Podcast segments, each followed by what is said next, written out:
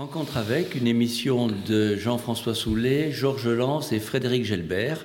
Aujourd'hui, rencontre avec Jean Salomon, préfet des Hautes-Pyrénées. Bonjour, monsieur le préfet. Bonjour, monsieur. Et merci d'avoir accepté notre euh, invitation. Alors, vous êtes préfet, donc vous êtes euh, énarque, vous avez fait Sciences Po Bien sûr que non. C'est pas possible. C'est pas possible. Non, non, nous ne sommes pas tous, euh, tous les préfets ne sont pas énarques et tous les préfets n'ont pas fait Sciences Po.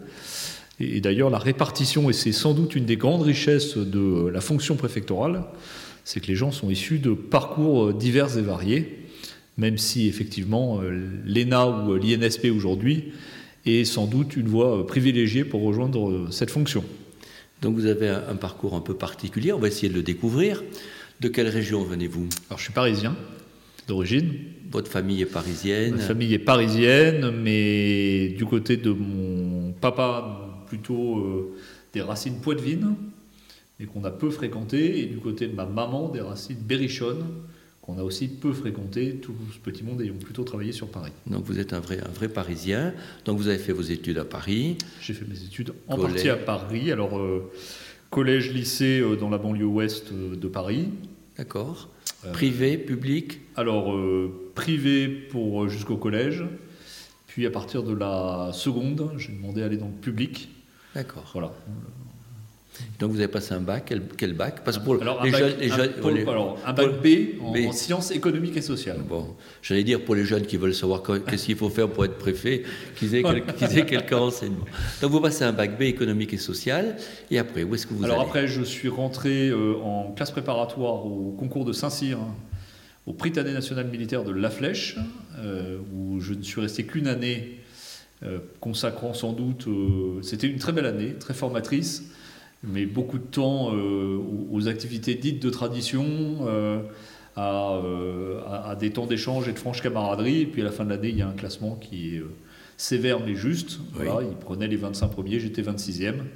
Donc je me suis réorienté vers une faculté de droit à Nanterre, Paris 10, où j'ai suivi mon cursus pour avoir une licence de droit et pouvoir passer le concours de Saint-Cyr au titre des diplômés de l'enseignement supérieur. D'accord. Alors, c'est vrai que Nanterre, on pense plutôt à Cohn-Bendit, pas tout à fait au droit et la fonction préfectorale. Donc, par cette voie, vous êtes reparti vers Saint-Cyr. Voilà, je suis reparti vers Saint-Cyr, mais euh, c'est là où l'histoire ne s'arrête pas. Ce serait trop simple. Euh, j'ai raté le concours de Saint-Cyr, euh, diplômé de l'enseignement supérieur. Et donc, je suis parti, comme j'avais suivi une préparation militaire supérieure, je suis parti comme élève officier de réserve à l'école du génie d'Angers, oui. avec la la ferme volonté de rejoindre ensuite la brigade de sapeurs-pompiers de Paris. Et, c'est là que les belles choses, enfin dans ma vie professionnelle, ont commencé, puisque je suis sorti euh, major de ce cursus-là, j'ai pu choisir les pompiers de Paris, et ensuite j'y suis resté sans discontinuer de 1997 à 2011. J'imagine c'est une belle période de votre vie parce que pompier, c'est quelque chose qui fait rêver. Vous avez, vous avez éteint des feux, vous avez participé à des actions. C'est une, période très très riche. J'ai eu euh, ce, parcours assez particulier, comme j'ai commencé comme euh, ce qu'on appelait les officiers de réserve en situation d'activité, puis après je suis devenu officier des armes en réussissant un concours. J'ai eu la chance de, rester 14 euh, ans en unité opérationnelle, alternant mon parcours entre le nord de Paris, donc pour ceux qui connaissent, entre la gare du Nord et la porte de la Chapelle, et ensuite en Seine-Saint-Denis, d'abord à Aulnay-sous-Bois, où on couvrait tout le nord de la Seine-Saint-Denis jusqu'à l'aéroport de Roissy, et ensuite à Saint-Denis, donc euh, célèbre pour sa basilique et, euh, sa légion d'honneur, euh, où là j'ai servi à l'époque des violences urbaines de 2005. Ah je me suis malgré moi un peu spécialisé sur ce sujet des violences urbaines, où j'ai travaillé sur la doctrine. Et en 2006, mes chefs ayant considéré que j'avais sans doute assez servi dans ce, beau département où j'ai laissé une part de moi-même, parce qu'on a eu beaucoup d'activités opérationnelles, on, éteignait plusieurs feux par jour. J'ai eu l'occasion de, rejoindre le cœur de Paris, donc le 9e arrondissement, une caserne qui se situe rue Blanche, euh, dans un quartier de théâtre et euh, un quartier historique de Paris, où là j'ai euh, passé deux années comme adjoint, puis comme commandant d'une unité opérationnelle, avant de passer le concours pour rejoindre la préfectorale. D'accord. Donc là, vous avez acquis des, une expérience et des connaissances dans tout ce qui est la, sécurité civile, qui fait partie quand même de vos fonctions actuellement. Et qu'est-ce qui vous a incité à, aller, vous tourner vers la préfectorale? Alors la, chose qui m'avait conduit à, qui avait conduit à devenir pompier de Paris était vraiment le, le, le fait que chaque journée est différente. Je, me lève le matin, il y avait le programme opérationnel de la journée quand on est de garde, et puis il y a les interventions qui sont variées, qui vont du secours à victimes à des grands incendies, euh, à des plans rouges. Enfin, j'ai. Euh, alors pareil, les plus jeunes, mais enfin j'ai été sur les Champs-Élysées en 98 lors de la Coupe du Monde pour euh, traiter un plan rouge suite à une voiture qui avait roulé dans la foule. j'ai eu l'occasion d'éteindre de gros incendies dans Paris et en banlieue sur des entrepôts. C'est vraiment une expérience très très riche. Et, en fait, passé mon, temps de capitaine, je ne me voyais pas, même si c'est rien de honteux, mais euh, rentrer dans un cycle où euh, j'allais préparer des notes, euh, préparer des concours, notamment celui de l'école de guerre, même si ça m'intéressait, pour finalement n'avoir plus que deux ans d'expérience vraiment opérationnelle au cœur du métier, avec le, contact avec les hommes, avec la population. Et voilà, ça correspondait plus à mes attentes. Donc j'ai tenté ce, recrutement dans le corps préfectoral. Je, l'ai réussi, donc ça a été vraiment un changement à, 180 degrés hein, en termes de, quotidien. Et, vraiment, je ne le regrette pas du tout, puisque euh, finalement, mon quotidien de sous-préfet puis de préfet est opérationnel. Est opérationnel et euh, je ne sais jamais, ou je sais partiellement, de quoi mes journées seront faites.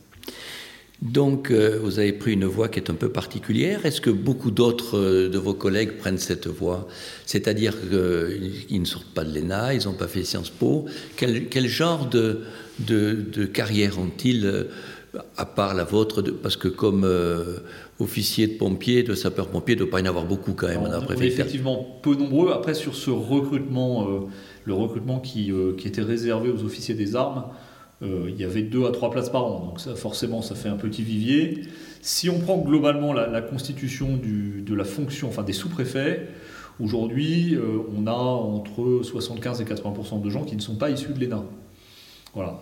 Dans le corps, euh, dans le, la, fonction préfectorale, donc dans les préfets, la tendance s'inverse un peu, c'est presque l'inverse. Euh, il y a plutôt euh, des énarques et, un peu moins de, gens pas issus de l'ENA. Mais aujourd'hui, c'est un recrutement varié. Moi, quand j'ai commencé, j'étais sous-préfet de Bellac et de Rochechouart en Haute-Vienne, sur un projet qui aujourd'hui a été revu, puisque j'étais sous-préfet de deux arrondissements, l'idée étant d'essayer de faire quelques économies dans une période où on rationalisait le, paysage administratif français. Et, à l'époque, mes collègues, euh, mon collègue secrétaire général était ingénieur du corps des mines, un autre était ancien euh, instituteur et avait réussi le concours de l'ENA. Il y en avait un qui arrivait de cabinet ministériel euh, comme directeur de cabinet, Ma voisine de euh, la Creuse était directrice d'hôpital. Et je crois que pour la Corrèze, un de mes très bons collègues qui était à Ussel était ancien directeur d'un centre pénitentiaire. C'est très varié. C'est un monde très varié. On a des procureurs, on a des médecins, on a euh, des professeurs. On, a vraiment un, environnement qui est très varié. Et c'est ce qui fait la richesse de Score quand on se retrouve. Parce qu'en fait, on, c'est un métier d'expérience. Et on se nourrit de nos expériences, mais aussi des expériences des autres et des échanges qu'on peut avoir. C'est un tout petit corps, on est 122 préfets en territorial, je crois à peu près, hein. et puis euh, il doit y avoir un petit peu moins de 600 sous-préfets. Donc rapidement, on se connaît. Vous avez parlé d'une collègue. Il y a quelques préfètes, mais il n'y en a pas beaucoup. Alors aujourd'hui, la parité n'y est pas, mais euh, on s'améliore grandement. Euh, donc aujourd'hui, il y a des préfètes. J'ai dans mes pas si lointaines prédécesseuses, mmh. euh, quelques préfètes, je pense à Béatrice Lagarde, à Anne-Gaëlle Baudouin-Clerc, euh, il y en a dans le, ma voisine du Lot est une, est une préfète. Euh, moi, je, même dans mes équipes, hein, ma, j'ai une secrétaire générale et une sous-préfète à Bagnères de Bigorre et une directrice de cabinet. oui, donc ça évolue La fonction évolue bien.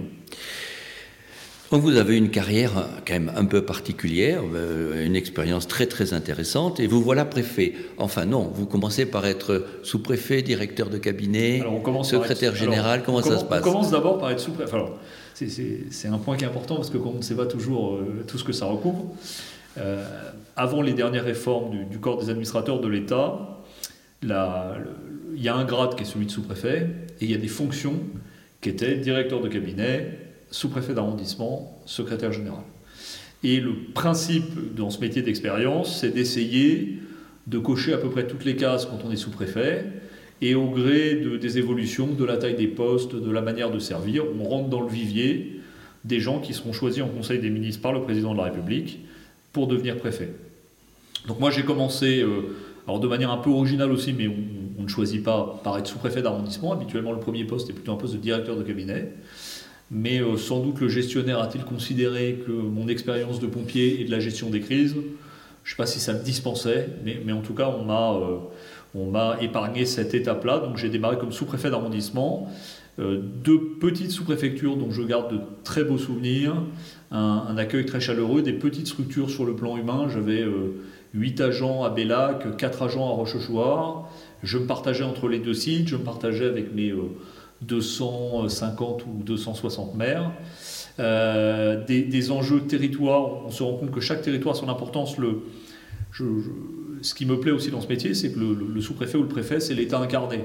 C'est-à-dire que les gens, euh, l'État, c'est une, une, grosse boîte, souvent perçue comme très compliquée. Mais quand les gens ne savent plus où aller, ou euh, quand ils ne comprennent pas comment on va pouvoir les aider, finalement, on, est un peu l'ultime recours. Donc les gens se disent, je vais aller voir le sous-préfet ou le préfet avec mon problème. Et ils devraient réussir, en tout cas, à le remettre sur les rails. Et, c'est vrai, quelle que soit la taille de la structure, on, a ça dans notre ADN, du, plus jeune des agents ou du moins gradé des agents jusqu'au préfet. Et, j'ai découvert ça vraiment en Haute-Vienne, hein, avec ce. J'étais vraiment le sous-préfet au champ. Hein. J'allais sur les comices agricoles, la foire aux béliers reproducteurs. Euh, j'avais sur mon territoire le, village martyr d'Oradour-sur-Glane, donc avec une, forte présence euh, et de nombreuses visites. C'est vraiment un métier passionnant et on garde ses attaches. Moi aujourd'hui, euh, alors ça devient compliqué géographiquement pour les vacances, mais mes, enfants ont des amis dans, dans, tous les endroits où on est passé et de fidèles amitiés se sont nouées avec un, grand plaisir à repasser sur ces territoires-là quand je le peux, au hasard d'une mutation ou entre deux mutations. Mais voilà, c'est. Euh, vous montrez bien comme votre métier est très relationnel et comme vous êtes bien inséré dans le, tissu social des endroits où, vous passez. Mais vous avez évoqué un, problème, vos enfants qui, ont gardé des attaches, mais vous changez tellement souvent de poste. Comment font vos enfants pour euh, garder ces attaches et pour euh, suivre leurs études? C'est, euh, vous auriez dû interroger mon épouse. c'est. Euh, alors, c'est vrai que dans le. Moi, je dis souvent aux gens qui viennent me voir euh, intéressés par la fonction, je leur ai toujours dit avant de vous engager là-dedans, c'est une démarche familiale. Donc, j'ai reçu beaucoup de, collègues qui étaient intéressés, avec mon épouse, avec leur épouse ou leur conjoint, de, manière à, à, avoir ce temps d'échange, parce que derrière le côté peut-être un peu euh, associé à la fonction qui est d'être muté euh, avec un préavis très bref, euh, à tout moment de l'année, même si le gestionnaire essaye aujourd'hui de les regrouper autour de l'été, c'est une réalité qui est liée à des impératifs de fonction. Il faut qu'il y ait un préfet et un sous-préfet dans chaque arrondissement et dans chaque préfecture et que les postes ne restent pas vacants trop longtemps. Et donc ça impose des mutations. Donc c'est vrai que nos, nos, enfants subissent un peu la chose. Là c'est vrai qu'on leur a pas demandé leur avis à l'époque je, loue euh, la résilience de mon épouse dans ces moments-là. On est toujours, c'est à chaque fois un nouveau défi. Euh, ça nécessite, euh, en général, on a trois semaines hein, pour déménager. trois semaines qui sont toujours un peu tendues entre les cartons à faire, les certificats de radiation à obtenir, les écoles à trouver. Pour l'instant, c'est vrai que jusqu'à ici, jusqu'à cette mutation-là, j'avais des enfants plutôt en bas âge, donc avec des choses faciles à trouver, ah hein, élémentaire, collège, lycée. Euh, j'ai euh, mon aîné qui passe son, ah, mon aîné, mon numéro 3 qui passe son bac cette année. Euh, lui, bah là, il est dans les réflexions de Parcoursup et c'est la grande inconnue. C'est-à-dire qu'il peut jouer la carte de la localisation en, optant pour des choses sur Tarbes, Pau, Toulouse. Et, peut-être qu'après-demain, je serai muté ailleurs, dans le Grand Nord, et bah, il sera tout seul à Tarbes, Pau, Toulouse, et puis on s'arrangera. C'est pas un problème. Mais les enfants ont par contre développé à cause de moi, ou grâce à moi, ou grâce au ministère aux mutations, euh, une vraie fibre euh, d'adaptation, une vraie fibre sociale que je n'avais pas moi initialement. Euh, mes enfants, j'ai un indicateur qui, est sans doute qui peut faire sourire, mais quand on arrive dans une, j'ai été muté de la Corse aux Landes en 7 jours. Le, décret est sorti le 23 avril, je devais être en poste le 1er mai. Donc mes enfants ont fait une mutation vraiment en cours d'année. Et, j'ai vu qu'ils étaient épanouis quand, dès le 6 ou 7 mai, ils étaient invités à des goûters d'anniversaire. Voilà. Et euh, naturellement, mes enfants, s'ils vont dans une cour d'école et qu'ils voient des enfants qu'ils connaissent pas, ils vont aller dire bonjour. C'est, euh, ils. Ils sont pas timides et, ça les aide beaucoup et je pense que ça leur sera utile par la suite. Quelque part, c'est, le bon côté d'un inconvénient. Exactement. On va essayer de mieux définir euh, vos fonctions. Alors, représentant de l'État, alors là tout le monde le sait, hein. quand il faut protester, c'est sous vos fenêtres, quand il faut déverser du purin ou brûler, ou brûler, ou brûler des pneus, c'est devant la préfecture. Donc vous êtes représentant de l'État dans le département, ça implique d'autres fonctions qu'on va essayer de voir, et vous êtes aussi chargé du contrôle administratif et du respect de la légalité. Ce sont vos deux grands axes. Alors, représentant de l'État, vous êtes le représentant du Premier ministre et de tous les ministres. Mais vous en avez quand même un qui est particulier, c'est le ministre de l'Intérieur, c'est votre patron. Alors c'est historique. Euh, c'est aussi, euh, c'est amusant parce que c'est un sujet qui revient de manière assez récurrente, c'est un marronnier, de savoir à qui on va rattacher les préfets et les sous-préfets. Donc euh, traditionnellement et depuis l'origine, c'est rattaché au ministère de l'Intérieur parce que le ministère de l'Intérieur a toujours été pensé comme le ministère de la crise et de l'ordre public. et comme c'est la première grande fonction du préfet, on a toujours, et effectivement, mon chef, euh, celui qui me note, celui qui m'évalue, celui à qui je, rends compte, c'est le, ministre de l'Intérieur et des Outre-mer. Mais effectivement, il y a eu plusieurs tentatives par le passé, et on verra si la création du corps des administrateurs de l'État est de nature à remettre en cause cet arbitrage-là. Euh, il, y a eu par le passé des tentatives de nous raccrocher directement au Premier ministre. Après, le rattachement en gestion ou d'autorité, il n'enlève rien au fait qu'on est représentant du gouvernement chargé de l'application des lois et règlements de la République, et qu'à ce titre-là, on est parfaitement légitime, et je représente, euh, enfin, je gère directement ou indirectement euh, plus de 39 services de l'État, on est euh, directement compétent pour parler ou pour rendre compte directement au ministre de l'Agriculture, au ministre de l'Économie et des Finances, sans me substituer au, au, directeur départemental des finances publiques. Mais on voit bien que le préfet est effectivement la, la tête du département pour la représentation de l'État. Parce qu'on entend quand même souvent parler du ministre de l'Intérieur qui réunit l'ensemble des préfets pour leur donner des indications. Je vais prendre un exemple, on va chercher des exemples pour mieux comprendre. Alors, euh, le ministre de l'Intérieur trouve qu'il n'y a pas assez de raccompagnés aux frontières, donc euh, il vous donne des consignes. Comment ça se passe? Vous devez les appliquer, mais vous avez une marge de manœuvre, vous avez, vous avez des moyens. Alors, il y, a un premier point qui est, intéressant, mais qui retraduit ce qu'on s'est dit juste avant. Euh, effectivement, euh, le ministre de l'Intérieur convoque ses préfets à Paris, donc il nous réunit régulièrement, on se voit aussi en visioconférence. Mais lorsque le ministre de l'Intérieur nous convoque à Paris, il n'est en général jamais seul sur l'estrade. Il y a d'autres ministres. Donc c'est l'occasion, quand on va à Paris, c'est en général une journée actuellement plutôt tous les mois ou toutes les six semaines, les ministres interviennent et viennent nous parler d'une politique prioritaire, d'un sujet particulier, euh, d'une crise particulière à résoudre, la crise des carburants, euh, le bouclier énergétique, etc. Et après, on est chargé de la mise en œuvre. Sur, la mise en œuvre, le, préfet n'est pas qu'un exécutant. Tout à l'heure, je vous disais, on est un peu l'incarnation de l'État sur le territoire. la loi est par construction générale. Euh, le règlement affine euh, dans les, mesures pratiques de la mise en œuvre. Le préfet, lui, est chargé de décliner ça au niveau du terrain, et derrière, c'est une obligation de résultat. On va prendre un exemple d'actualité. on a une visioconférence en début de semaine pour mettre en place des guichets euh, multi-administration pour accompagner les agriculteurs en difficulté, en plus des 62 mesures en cours de déploiement par le gouvernement dans le cadre de la crise agricole. Voilà, ça c'est la consigne. Derrière l'objectif, c'est de voir dans les sous-préfectures, si je mets un, deux agents, euh, si j'ouvre toute la journée, si je fais du renseignement téléphonique, comment j'organise mon accueil, ça c'est à ma main. L'objectif derrière, c'est que chaque agriculteur en difficulté qui a entendu parler de cette offre, il ait un numéro de téléphone, un rendez-vous et quelqu'un qui va le guider, l'orienter et trouver la solution à son problème ou l'aider à résoudre partiellement son problème. Parce qu'en regardant les services déconcentrés dont vous êtes directement le chef, j'ai vu qu'il y avait la, direction de l'équipement, mais la direction de l'agriculture aussi. Donc pour revenir sur ce sujet. Alors euh, je me demandais dans quelle mesure vous, interveniez. Par exemple, Ecofito, c'est un plan gouvernemental qui a été mis en place, je crois, en 2007. 50% de moins de pesticides en 2018. La baisse est de zéro, pour pas dire plus, elle a augmenté on a fait un Ecofito 2, etc. Alors, est-ce que vous, vous êtes chargé de regarder l'évolution des pesticides dans votre département, leur utilisation? Est-ce que vous avez le pouvoir d'aller trouver les agriculteurs pour leur dire euh, là, attendez, vous en avez acheté un peu trop? Est-ce que, est que vous avez des, moyens pour agir là-dessus? Est-ce que c'est votre rôle de surveiller ce plan gouvernemental éco-phyto? Alors, si, je faisais que surveiller, ce serait pas passionnant. Euh, ensuite, sur les, les, services, moi je suis très attaché au principe de subsidiarité. Et je crois que c'est ce qui fonctionne le mieux dans notre pays quand on laisse chacun là où il est faire le boulot qu'il doit. Euh, vous avez évoqué la direction de l'équipement, la direction de l'agriculture. Elles ont été fusionnées au sein de la direction départementale des territoires. Et aujourd'hui, j'ai des agents qui suivent ça euh, sous la direction du directeur départemental des territoires.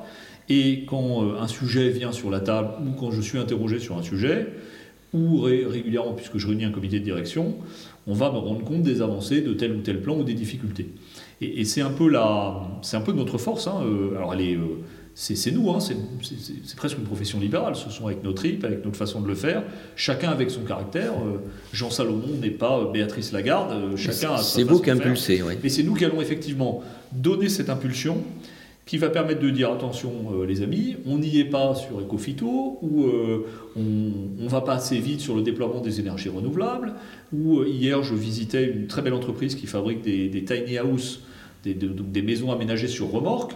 Euh, à la marge de la discussion, on m'a évoqué le problème des, des, écobuages. Ben, on parle aussi de ça, parce que les écobuages, il faut aussi que je traite. Il y a un règlement qui l'encadre, il y a un arrêté préfectoral. Si c'est respecté, ben, euh, je dirais que j'ai pas grand-chose à faire, et tant mieux. Mais la nature étant ce qu'elle est et l'homme étant ce qu'il est, il y a normalement quelques gens qui ne respectent pas. Et donc là, on m'a alerté sur des cas, et moi, ça me permet de cibler derrière mes contrôles de gendarmerie ou de l'Office français de la biodiversité pour se rendre compte des contrevenants. Pour rester toujours dans l'agriculture, le, Premier ministre, me semble-t-il, a demandé à ce qu'on revoie un peu ou qu'on surveille Egalim de plus près. C'est votre rôle actuellement? Comment vous faites? Alors, c'est mon rôle, c'est une autre direction, c'est la direction départementale de l'emploi, du travail, de la solidarité, de la protection des populations, qui euh, est en charge, c'est l'ancienne qui, intègre dedans euh, les anciens services de la concurrence et de la répression des fraudes et les services vétérinaires. Donc c'est eux qui ont en charge cette partie-là.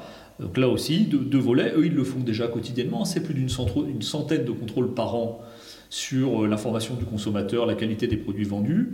Et sur le volet Egalim 2, sur lequel on nous a demandé de travailler, c'est surtout de, regarder un peu quelle était la relation aujourd'hui concrète, contractuelle, entre le producteur et son premier acheteur. Est-ce qu'il y a un contrat? Est-ce qu'il y a des clauses de révision de prix? Comment c'est vu? Et donc là, c'est du, terrain pur. Là, on n'a pas besoin de déléguer. Euh, dans mes rencontres avec les agriculteurs et toutes celles que j'ai menées depuis euh, quasiment la mi-septembre, euh, dans le cadre de la crise actuelle, mais même avant, dans le cadre de rencontres informelles, c'est un des sujets sur lesquels on travaille. Il y en a qui ont des contrats aujourd'hui avec la grande distribution. Il y en a d'autres qui, que ça n'intéresse pas mais il y a un vrai travail à faire pour construire par filière aussi. Aujourd'hui, on entend beaucoup hein, euh, les, les, prix planchers, euh, euh, vivre de son travail, etc. Et aujourd'hui, localement, pour les Hautes-Pyrénées, ce que je vais faire remonter au gouvernement, c'est pour mon département, aujourd'hui, concrètement, comment on est capable de s'organiser par filière. Parce que la filière de la limousine n'a peut-être pas les mêmes contraintes que la charolaise, que la laitière, que voilà. Donc il faut qu'on travaille à ça. Et c'est, vous l'avez dit tout à l'heure, c'est un métier de relationnel, donc on passe beaucoup de gens, enfin moi je passe beaucoup de temps à, discuter avec les gens, j'ai aussi beaucoup de temps, alors qu'ils ne se voient pas parce que c'est tard le soir et tôt le matin, où euh, je rédige, où euh, je, mets tout ça en forme, mais j'essaye de rendre audible ou de traduire en langage administratif ce que les gens vivent sur le terrain, et, et de décliner de manière concrète sur le terrain des choses qui pourraient paraître par trop administratives pour des gens qui sont étrangers à la matière. Vous êtes un négociateur permanent. permanent. Par contre, il y a un autre domaine où vous êtes directement le patron, c'est l'ordre public et la sécurité. Alors effectivement, je suis le patron euh, sur l'ordre public et la sécurité, encore que là aussi, euh, les maires aient des pouvoirs de police général, euh, qu'on oublie parfois, hein. le bruit, la divagation des animaux, des, pour certains des sujets sur l'urbanisme. Euh, donc effectivement, c'est, ça c'est historique, hein, c'est, la fonction vraiment qui nous fait rattacher au ministère de l'Intérieur. Je suis le garant de l'ordre public dans le département. Donc je m'assure que chaque citoyen. Mais vous avez des troupes à, votre disposition. quand on dit ça, je ne suis pas un général d'armée avec mes, divisions au pied de la préfecture, mais les forces de sécurité intérieure, donc la police nationale et la gendarmerie nationale, chacun avec leur chef, appliquent les consignes gouvernementales que je suis chargé de retransmettre. Donc aujourd'hui, on a des réunions de sécurité une fois par semaine, c'est le lundi matin dans lequel on fait un tour d'horizon de, tous les dossiers du département.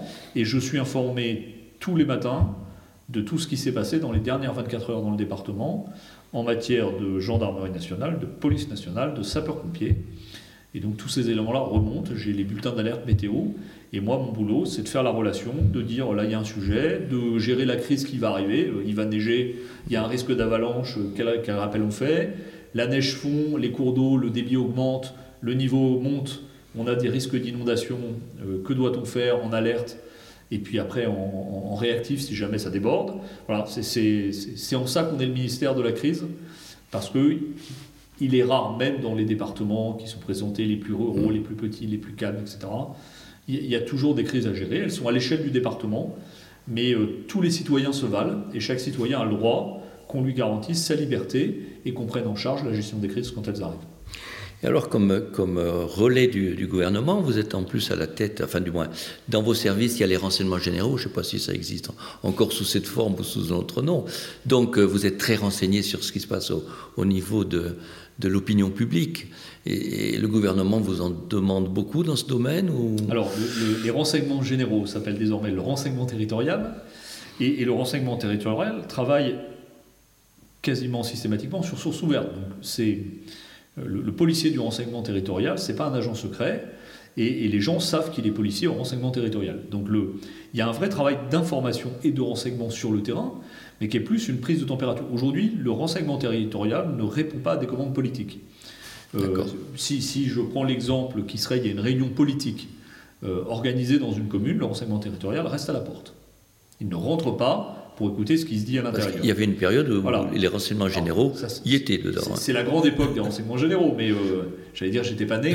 Euh, non, non, le, renseignement territorial aujourd'hui, c'est un. Aujourd'hui, il m'informe sur de nombreux sujets. Alors effectivement, il y a des sujets euh, qui sont très importants et sur lesquels on communique peu, qui sont ceux de la lutte contre le terrorisme, la radicalisation, le suivi des phénomènes radicaux. Que, quelle que soit la mouvance. C'est de la sécurité. C'est de la sécurité, c'est de la prévention. Et puis, on a des sujets économiques il y a un vrai suivi des entreprises, que ce soit parce qu'il y a un risque d'ingérence, parce qu'il y a un risque de faillite, donc ils sont en relation avec le tribunal de commerce. Euh, j'ai euh, sur les manifestations revendicatives aussi, voilà, on, est informé, mais euh, les, documents, alors ils, ne sont évidemment pas diffusables, mais un, un, document aujourd'hui, ça va être de me dire tel jour il y a une manifestation, il y a 100 personnes attendues, il n'y aura pas de trouble à l'ordre public, c'est des gens sérieux, voilà, ça se passe bien. Et puis on peut me dire aussi, demain il y aura une manifestation, il n'est pas impossible que ça dégénère parce qu'on a des infos en ce sens-là. Et nous, ça nous permet derrière d'adapter le dispositif policier. L'idée, c'est pas de demander une compagnie de CRS ou de gendarmes mobiles quand il y a une petite manifestation de 50 personnes pour euh, euh, améliorer le développement des pistes cyclables dans une commune par rapport à une manifestation qui pourrait être violente en marge d'un déplacement ministériel.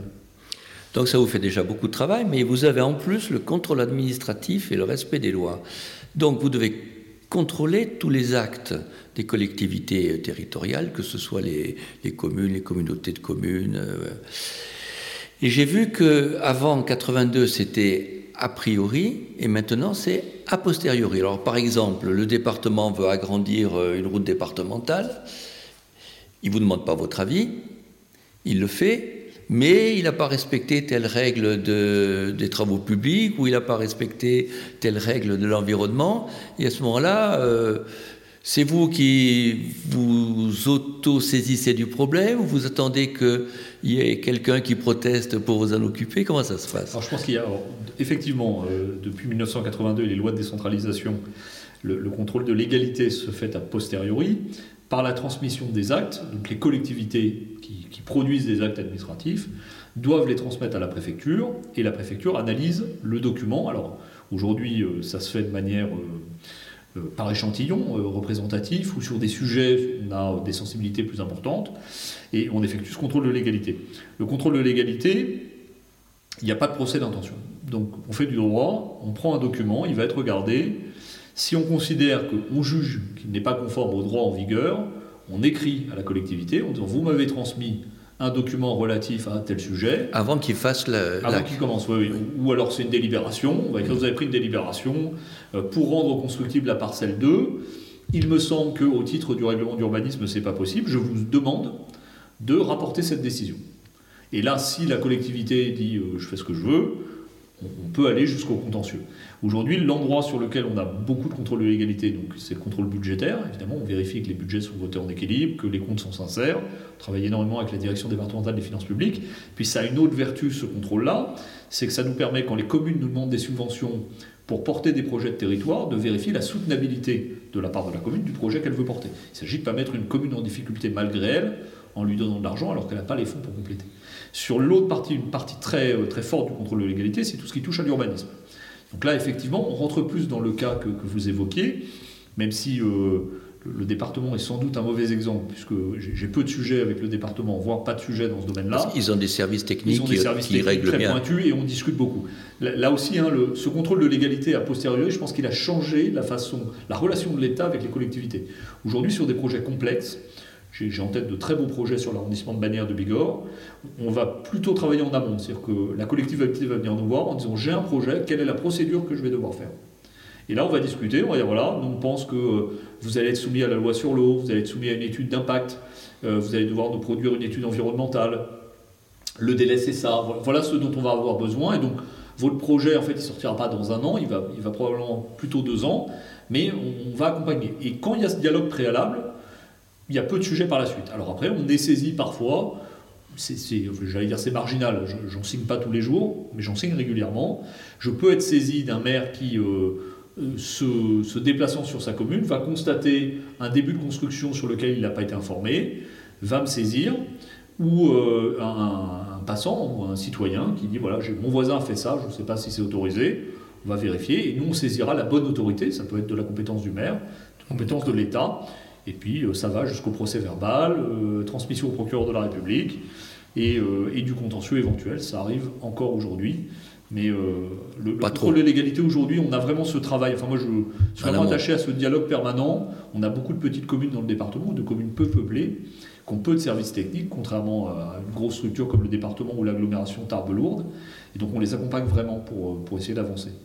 Sur un gros projet actuel qui est le nouvel hôpital, alors, pour voir un peu la, répartition des fonctions, ce n'est pas vous qui dites il faut un nouvel hôpital, ce sont les collectivités qui sont euh, l'exécutif, mais vous allez être consulté pour savoir si là où ils veulent le mettre, ça correspond aux règles d'urbanisme, mais est-ce que vous, vous, évaluez aussi les impacts sanitaires? Est-ce que vous avez votre mot à dire là-dessus? Alors l'hôpital, c'est un très beau sujet. L'hôpital, il a été effectivement voulu euh, par une partie du territoire, hein. on ne fait jamais l'unanimité sur les projets. Il a été euh, annoncé très officiellement par le président de la République lors d'un de ses déplacements, et donc aujourd'hui il est porté par la direction de l'hôpital avec un soutien très fort de euh, l'agence régionale de santé. Aujourd'hui c'est un projet sur lequel, de manière globale, dans le cadre du Ségur de la santé, il y a 210 millions d'euros de fléchés. Euh, il y aura probablement une clause de revoyure pour affiner l'enveloppe et, on ira à ce moment-là. Et, derrière, sur un projet qui mêle beaucoup de choses, c'est vraiment là où on voit, enfin, je, pense que le préfet a, vraiment un rôle plein et entier à jouer. On voit que ça mêle à la fois des sujets strictement sanitaires, couverture du territoire, la conviction à apporter. Il y a, il des gens qui s'étaient peut-être pas intéressés au sujet et qui ont l'impression que c'est tombé du ciel et on a dit qu'il y aura un hôpital à l'âne. Il faut expliquer le pourquoi du comment, pourquoi ben pourquoi? Pour quelqu'un qui est dans les vallées, euh, être hospitalisé sur un beau plateau technique à l'âne, c'est quand même toujours mieux que prendre un hélicoptère et d'aller à Pau ou à Toulouse. Euh, on le prend pour l'oncologie, on le prend pour l'orthopédie, on le prend pour la traumato. On, voit bien que nos, deux hôpitaux, euh, Tarbes et Lourdes, ils sont à bout de souffle, avec un, un coût aujourd'hui de remise en état en site occupé, quoi qu'en disent les détracteurs, qui coûterait beaucoup plus cher que construire un hôpital neuf. Mais quand on pense à cet hôpital, et vous l'avez très bien dit, il faut penser à son accès.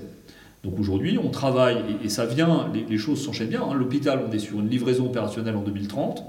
On est, on est déjà engagé aujourd'hui donc sur le travail de dépôt du permis de construire, les autorisations environnementales. Le, permis de construire, c'est un permis de construire de l'État, donc c'est moi qui vais le signer, enfin, ou, le préfet du moment qu'il signera. Et on travaille aussi sur la route. Donc on vient d'être validé la mise à deux, fois deux voies du contournement d'AD, qui permettra aussi de rapprocher en temps de trajet Lourdes de l'hôpital de Lannes en épargnant des déconvenus et du bruit aux habitants d'Adé. Euh, on travaille aussi aux, abords de l'hôpital et on s'applique, c'est pas parce que c'est un hôpital euh, avec des financements publics qu'il est exonéré de toutes les lois et règlements de la République j'applique toutes les lois et tous les règlements de la République pour tout le monde, y compris pour moi, c'est, euh, y compris dans mon quotidien. On ne comprendrait pas que le préfet euh, fasse ce qu'il veut en termes de lois et de règlements. Et donc on a, on a un gros travail, un des groupes de travail qu'on a, qu'on a créé pour l'hôpital, travaille actuellement sur son implantation et sur la séquence que tout le monde connaît maintenant, enfin ceux qui font des projets, sur la séquence qu'on appelle éviter, réduire, compenser, qui est de dire entre le schéma que tout le monde a vu de l'hôpital qui est posé sur l'oppidum, sur la colline, aujourd'hui son implantation fait qu'on ne touchera pas à l'oppidum historique. On ne touchera pas, ou très peu, aux, zones euh, qui sont touchées par la loi sur l'eau. Il y a un cours d'eau qui passe euh, le long de la deux fois deux voies, entre la deux fois deux voies et l'hôpital. Donc l'idée, c'est de limiter l'impact environnemental de cet hôpital, tout en lui permettant d'accomplir les fonctions auxquelles il répond. Donc aujourd'hui, on a trois groupes de travail euh, qui ne s'ennuient pas. Moi, je les réunis au, autour d'un copil dans lequel tout le monde est autour de la table. Enfin, Copil, ça veut dire de pilotage. D'accord. nous sommes très nombreux, pardon, nous sommes très nombreux autour de la table. Euh, on a des représentants des organisations syndicales des deux hôpitaux actuels. On a des représentants du maître d'ouvrage, on a des représentants de la maîtrise d'œuvre, on a des élus, on a les membres des médecins, on a des infirmiers, on a du paramédical, on a des architectes. L'idée des trois groupes, c'est simple. Il y en a un qui travaille sur l'hôpital, le bâtiment. Il y a un deuxième groupe qui travaille sur le, projet médical d'établissement. Alors, je, dis le, mais en fait, c'est les, puisqu'il y a le projet entre maintenant et la livraison en 2030, et comment en 2030 l'hôpital fonctionnera avec des gens qui aujourd'hui travaillent sur deux sites et ne travaillaient pas forcément ensemble, et se retrouveront à travailler ensemble, sachant qu'il faut gérer dans cette phase-là aussi toute la logistique. Euh, il y a bien un matin où euh, les gens n'iront plus aux urgences de Tarbes ou de Lourdes, mais ils iront aux urgences de Lannes, et ce jour-là, il faut qu'on soit certain que tous les badges fonctionnent, que l'oxygène soit approvisionné, qu'il y ait des draps, des gants. Vous êtes chargé de surveiller tout ça. Donc moi, moi je, suis chargé de coordonner tout ça. C'est pas moi qui vais aller acheter les compresses, mais, mais l'idée c'est de coordonner tout ça. Et on a un troisième groupe de travail qui aujourd'hui est, très intéressant parce que c'est celui, je pense, où, euh, où il y a un foisonnement intellectuel qui est, assez important, qui est de réfléchir à l'avenir des deux sites. L'idée, c'est pas d'avoir deux ruines à, à, à Tarbes et à Lourdes. L'idée, c'est de réfléchir dès maintenant à ce que l'on fera de ces deux sites en 2030 quand ils auront été vidés. Et là, on voit bien qu'il y, a des projets, ça permet aussi de réfléchir à l'artificialisation des sols, euh, il y a des projets sur l'eau, il y a des réflexions. On a aujourd'hui pas mal de temps pour, travailler à tout ça, mais l'idée c'est de démarrer dès qu'ils sont vides, d'avoir un vrai projet et pas de se dire euh, bah, on va regarder le truc s'abîmer avec le temps, fuir, etc. Mais, c'est un, projet très intéressant, enfin moi je, qui est passionnant, voilà. Et c'est un vrai sujet de territoire parce que euh, dans, le côté protéiforme de la chose, on va construire un hôpital à l'Inde. Euh, on peut discuter du nombre de lits, on peut discuter du parking, du plateau technique, etc. Mais, derrière, nous n'aurons réussi ce projet que si dans le même temps, on a continué à attirer des médecins, à attirer du personnel soignant, à répondre à la permanence des soins. Parce que c'est ça le sujet. Aujourd'hui, euh, si cet hôpital-là, demain, il n'y a plus de médecins dans le département, il sera embolisé dès le premier jour par les gens qui viennent pour de la médecine de ville. Et donc notre travail aussi, et euh, on travaille énormément avec le département et API Santé, à, développer sur l'ensemble du territoire, essayer d'attirer des, internes, puis euh, des généralistes, éventuellement des spécialistes, à les mettre ensemble selon leurs affinités, selon les horaires auxquels ils ont envie de travailler. L'idée, c'est de dire comment je maille le territoire pour que quand l'hôpital arrive opérationnellement en 2030, il soit une, vraie structure euh, technique.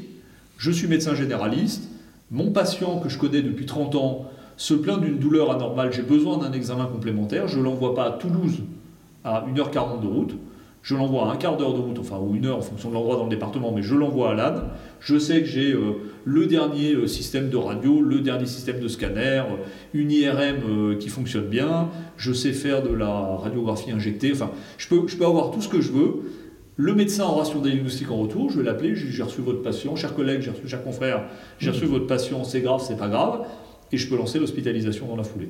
Et ça, c'est vraiment important qu'on réussisse ce maillage territorial, parce que l'hôpital par lui-même, je ne dis pas qu'il vaut rien, mais, mais, ce n'est pas l'alpha et l'oméga de l'offre de soins sur le territoire.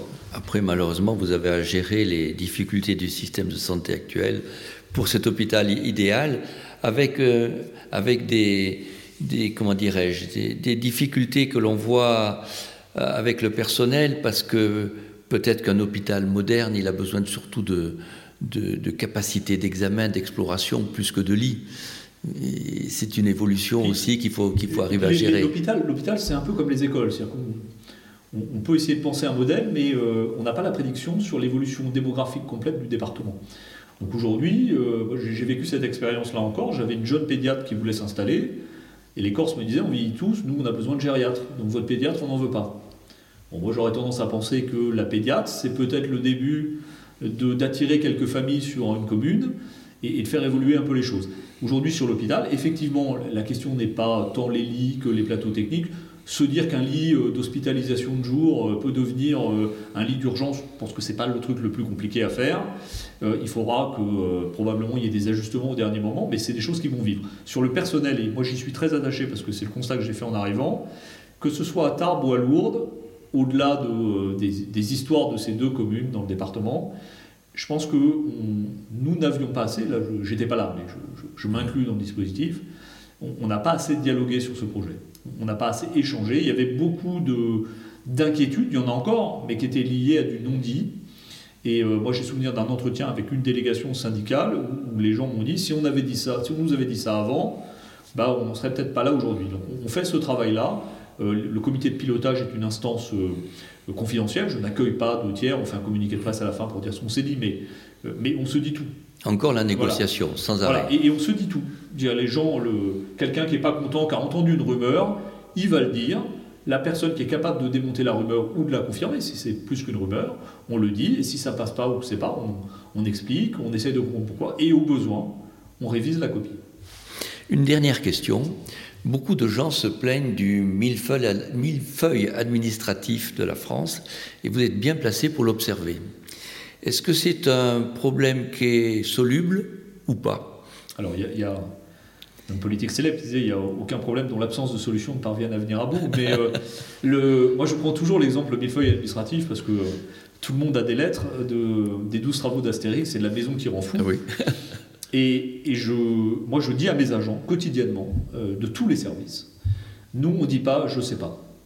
Quand, quelqu'un vient à la préfecture ou à une sous-préfecture ou dans un des services déconcentrés parce qu'il est un peu perdu, par le millefeuille administratif, nous, on connaît normalement les couloirs, les raccourcis, etc. Et on va le mettre en relation avec la bonne personne. Je pense que aujourd'hui, le millefeuille, il n'existe pas que dans notre administration. Il y a, euh, on parlait de la crise agricole. En général, oui. De manière générale, on va dire, bah, finalement, c'est peut-être un peu compliqué de vendre mon produit directement à mon client il y a un type qui peut s'appeler une coopérative qui m'a proposé de m'aider en regroupant plusieurs, je vais faire des économies, sauf que la coopérative, elle prend son pourcentage. Puis après, il y a la centrale d'achat, elle prend son pourcentage. Puis après, il y a le, distributeur, il prend aussi son pourcentage parce qu'il doit payer l'électricité, les têtes de gondole, etc. Le, millefeuille administratif, c'est vrai qu'on a eu tendance à, accroître, etc. On voit qu'on a rationalisé un peu les choses, puisque tout à l'heure, vous me disiez, euh, enfin, moi, j'ai connu ça quand j'étais plus jeune. Il y avait une direction départementale de l'équipement, une direction départementale de l'agriculture, une, direction départementale des services vétérinaires, une direction départementale de la concurrence et de la répression de la consommation, de la concurrence et de la répression des fraudes. Toutes ces choses-là aujourd'hui ont été regroupées dans les départements en deux, voire trois directions départementales interministérielles. Et, ça, déjà, ça fait, c'est déjà des portes d'entrée en moins pour nos administrés. Et derrière, il y a des agents qui sont issus de l'agriculture, de l'environnement, mais qui savent répondre aux questions vraiment, nous, notre travail, et je crois que c'est ça, le, un, de mes premiers préfets me disait, euh, il m'a dit, Jean, vous verrez, le, préfet ou le sous-préfet est le seul fonctionnaire de l'État qui ait la légitimité à mettre autour d'une table des gens qui s'y mettraient pas par ailleurs, y compris les pires ennemis. On m'a jamais refusé aujourd'hui quand je dis on va faire une réunion. Personne ne me dit je viens pas parce qu'il y a un tel, je l'aime pas, il n'est pas sympa. Les gens se tiennent bien, on se met autour de la table, je, suis quelqu'un euh, qui, travaille dans la franchise, donc on se dit ce qu'on a à se dire. Si c'est pas possible, je le dis. Je, vais éviter de faire perdre du temps et de l'argent à des porteurs de projets dont on sait qu'en l'état actuel du droit, à cet endroit-là, ça passera pas. Mais si ça marche, on accompagne. Et quand on accompagne, on se rend compte que les gens s'y mettent, les gens de bonne foi, les gens de bonne foi, s'y met et ça avance. Mais le millefeuille administratif, il y aura toujours cette. Euh, on, peut avoir un choc de simplification. En plus, on ne pense pas tous pareil. Euh, on, l'a vu dans, certains domaines. On s'est dit, euh, l'avenir, c'est la dématérialisation. C'est pas une question de fracture numérique parce que ça m'amuse beaucoup. Enfin, on a eu tendance à dire c'est les vieux, ils savent pas se servir d'un ordinateur, ils savent pas faire un scanner en PDF de moins de X mégaoctets, c'est horrible. Voilà. Mais quand vous mettez un jeune aujourd'hui pétri de réseaux sociaux, qui s'est allé sur Instagram, sur TikTok, etc., et que vous lui demandez de faire un document sur un traitement de texte, il ne sait pas faire. Ou un de présentation sur un diaporama PowerPoint, il ne sait pas faire. Donc aujourd'hui, on voit bien que euh, la maîtrise des outils numériques, c'est pas juste les réseaux sociaux. Donc on, a, on s'est rendu compte, on a, on a beaucoup travaillé, on se dit on va dématérialiser, c'est du gain de temps, c'est, vertueux, hein, c'est moins de papier, moins de machin, ça va plus vite. Puis très vite, on s'est rendu compte que euh, bah, parfois le logiciel était un peu défaillant, telle situation n'est pas prête. Et donc on revient à ce qu'on sait faire, c'est l'humain. On va mettre à côté de la borne quelqu'un, c'est les maisons France Service. Je mets des ordinateurs à disposition, mais je mets à côté un humain qui est formé à deux, deux trois gestes qui sauvent pour, vous aider à préparer euh, vos papiers, votre déclaration d'impôt. Et, les gens se rendent compte que c'est pas si compliqué, essayent le coup d'après. J'avais inauguré c'est euh, à Aurélien une maison France Service. Et, ça montre bien l'utilité de ça. La, maison France Service me, disait qu'ils avaient reçu une dame qui venait euh, régulièrement pour ses papiers. Puis elle est devenue tellement à l'aise avec l'informatique qu'elle a dit, elle a demandé au type de la maison France Service comment on fait pour acheter un ordinateur. Voilà, donc elle a acheté son ordinateur, elle s'est rendue compte qu'il fallait un fournisseur d'accès Internet, donc il l'a guidé. Et cette dame-là, finalement, elle venait après avec son ordinateur en disant voilà, je vais le faire moi-même sur mon ordinateur, mais est-ce que c'est bien comme ça que je dois faire? Et on voit bien que ça, les, choses évoluent, mais il faut garder cet humain. Si tout rentrait avec de l'intelligence, j'en parlais sur la PAC, hein, si, sur la politique agricole commune, il suffisait de mettre de l'intelligence artificielle, c'est-à-dire je rentre un numéro de dossier, je rentre des parcelles et je touche ce que je dois, ça ne marcherait pas il y aura toujours un moment où il faut mettre de l'humain. L'intelligence artificielle, c'est pas, euh, pas un truc qui, c'est pas sui generis, il vaut bien il y a quelqu'un qui l'alimente. Je pense que c'est important et c'est la richesse de nos métiers, c'est la richesse de cette administration préfectorale voulue par Napoléon en disant chacun sera à moins d'une journée de cheval d'une sous-préfecture ou d'une préfecture et on le voit aujourd'hui. Alors aujourd'hui on dit euh, entre une demi-heure et une, heure de route, mais c'est la réalité. Et quand on ferme, quand on a, euh, commis parfois un peu hâtivement l'idée de fermer une sous-préfecture, euh, on a économisé 5 agents, une structure qui en général n'appartenait pas à l'État de nos départements, mais on a éloigné le citoyen de ce qui incarne l'État, vous l'avez dit tout à l'heure, les gens pas contents, ils savent pas quel est mon métier, ils le sauront peut-être mieux en écoutant votre interview, mais ils, ne savent pas quel est mon métier, mais ils savent que celui chez qui il faut aller brailler, c'est le préfet. Voilà, et, et moi, c'est une récompense à chaque fois qu'on résout un dossier, un petit dossier, un gros dossier, un dossier complexe, un dossier simple les, mérites ne sont pas les mêmes, mais ça, on les garde pour nous. Je, suis content parce que l'État a fait son travail. Et, c'est vraiment euh, ce qui m'a motivé dans le choix de cette, ce métier. Maître de l'humain, c'est une belle conclusion. En tout cas, vous nous avez fait vivre ce métier de préfet qui est passionnant mais difficile. Merci, monsieur le préfet. Merci beaucoup.